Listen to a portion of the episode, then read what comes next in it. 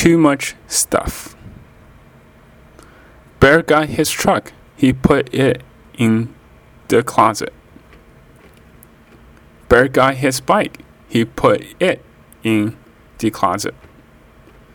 Bear got his train. He put it in the closet. Bear got his plane.